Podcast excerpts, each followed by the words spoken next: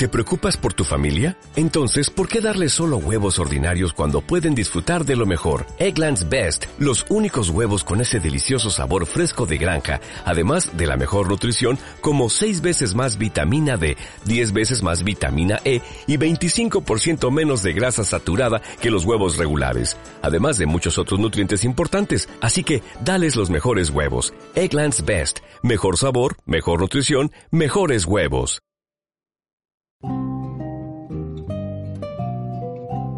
Berecundo Pessoa, un otrora en el siglo XXI. Muchos le han emparentado con el más famoso escritor portugués, otros aseguran haber leído que aparece como soldado de fortuna a las órdenes del coronel Aureliano Buendía.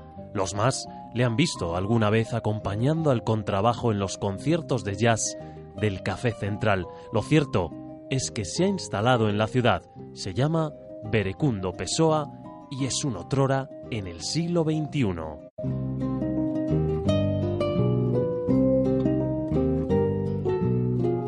Feria y mercado, uno de esos sábados donde la ciudad justifica con creces su razón de ser.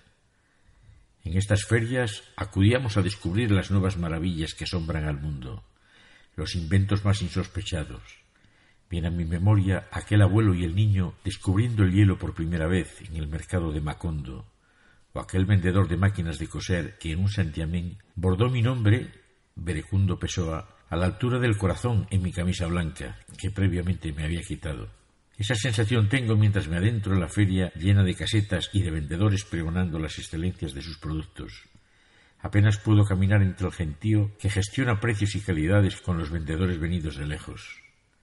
Presiento que voy a comprar los productos de temporada de Las Vegas, los pimientos o las ñoras, las ristras de ajos, la miel y las alubias, los embutidos y quesos y algunos licores, vinos y cervezas, para preparar mi despensa para el invierno.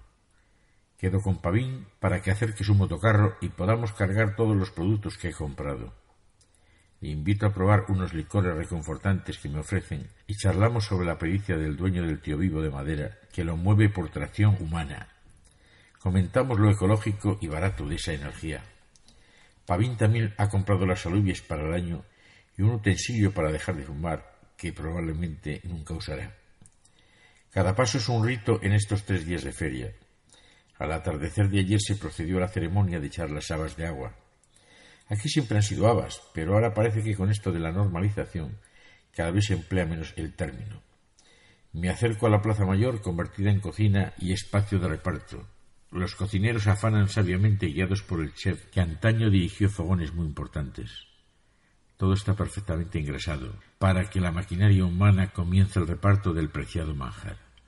Observo como el grupo de voluntarios y voluntarias, como ahora se dice, uniformados con delantales alusivos a la aluviada, se preparan para el reparto.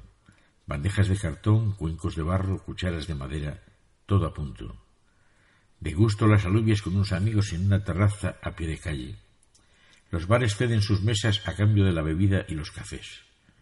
Muchos restaurantes tienen las alubias en su carta todos los días, pero quizás echan falta una evolución hacia el plato único, como se hace con el cocido.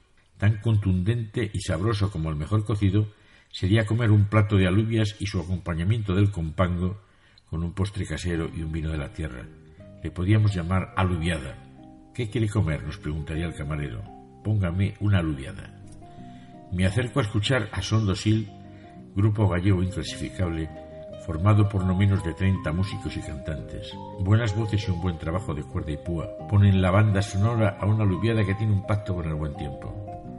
Preciosas canciones en un concierto no sujeto a modas, diferente.